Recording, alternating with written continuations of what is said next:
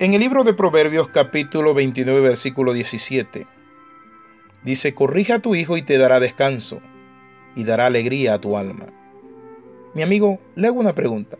¿Cómo está usted disciplinando a sus hijos? Hijos, ¿cómo están recibiendo la disciplina de sus padres? Bienvenido a este devocional titulado La disciplina de los hijos. Si un hijo a quien usted ha corregido, mi amigo, lo forma con amor y alguien me dijo, logra algo grande en la vida, ¿quién es el responsable? Y quiero compartirte esto.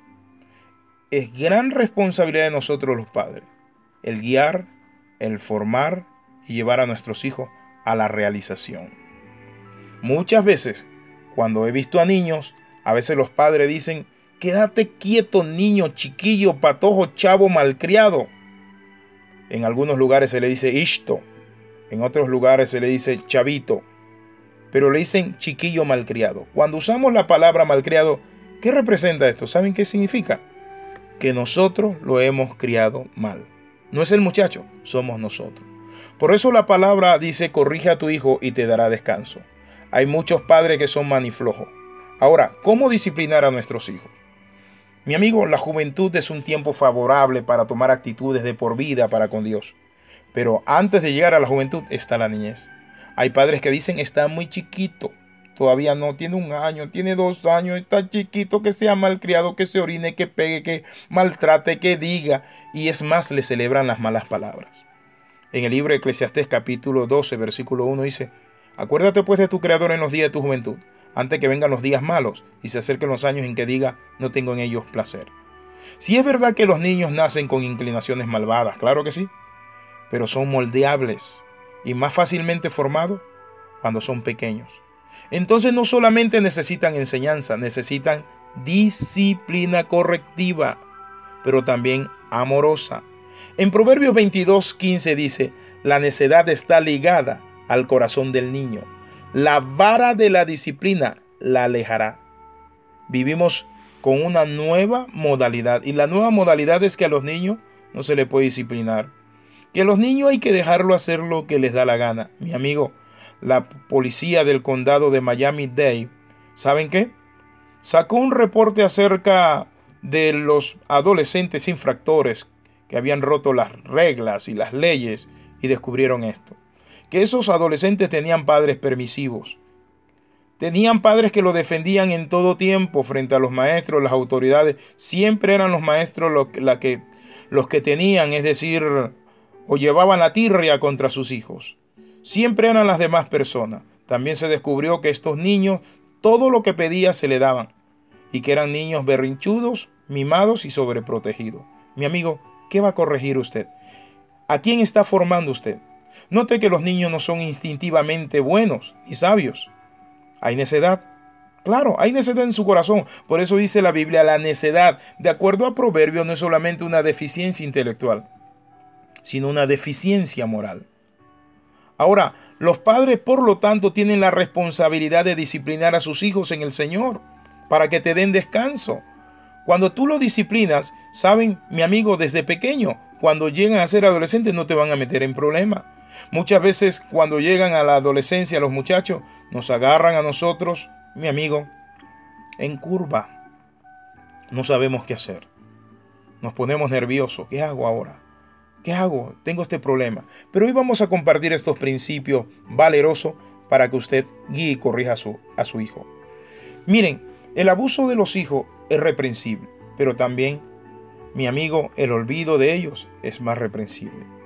Sin disciplina, los hijos están abocados a la más grande miseria y problema. Por ejemplo, cuando son sancionados por exceso de velocidad o cuando son requeridos por falta de pago de un préstamo. ¿Saben qué? ¿Piensas que echándole una bronca le vas a llevar a liberar? No. Por favor, piensa en su futuro. Dios disciplina a sus hijos. ¿Acaso nosotros somos más sabios que Dios? Dice la palabra que Él azota a todo aquel que recibe por hijo. Quiero compartirte esto. Escucha la verdad que ninguna disciplina, dice la Biblia, al presente parece ser causa de gozo, pero después da fruto apacible y de justicia y paz. Así que usted y yo debemos disciplinarlo desde pequeñito, desde bebé, enseñarle a no tocar las cosas ajenas, principios y valores, a ser respetuoso, amante de la naturaleza, no dañar las cosas, no tocar lo ajeno. Nos, podrá parecer gracioso, mi amigo, un, un niño de dos años diciendo, no, no quiero, y blasfemando contra Dios. En cierta ocasión, un niño estaba con su mamá y un señor lo vio simpático y estaba vendiendo naranja y le da una naranja. Cuando le da la naranja al niño, la mamá se le queda viendo al niño y le dice, ¿cómo se dice? ¿Y saben qué dijo el niño? Pélamela. Que es tremendo. Ni siquiera dijo, por favor, gracias. Pero ¿saben quién quedó mal? La mamá. La Biblia dice la necedad, que es la rebelión, está ligada en el corazón del muchacho. Mas la vara de la corrección la alejará de él. Proverbios 22:15.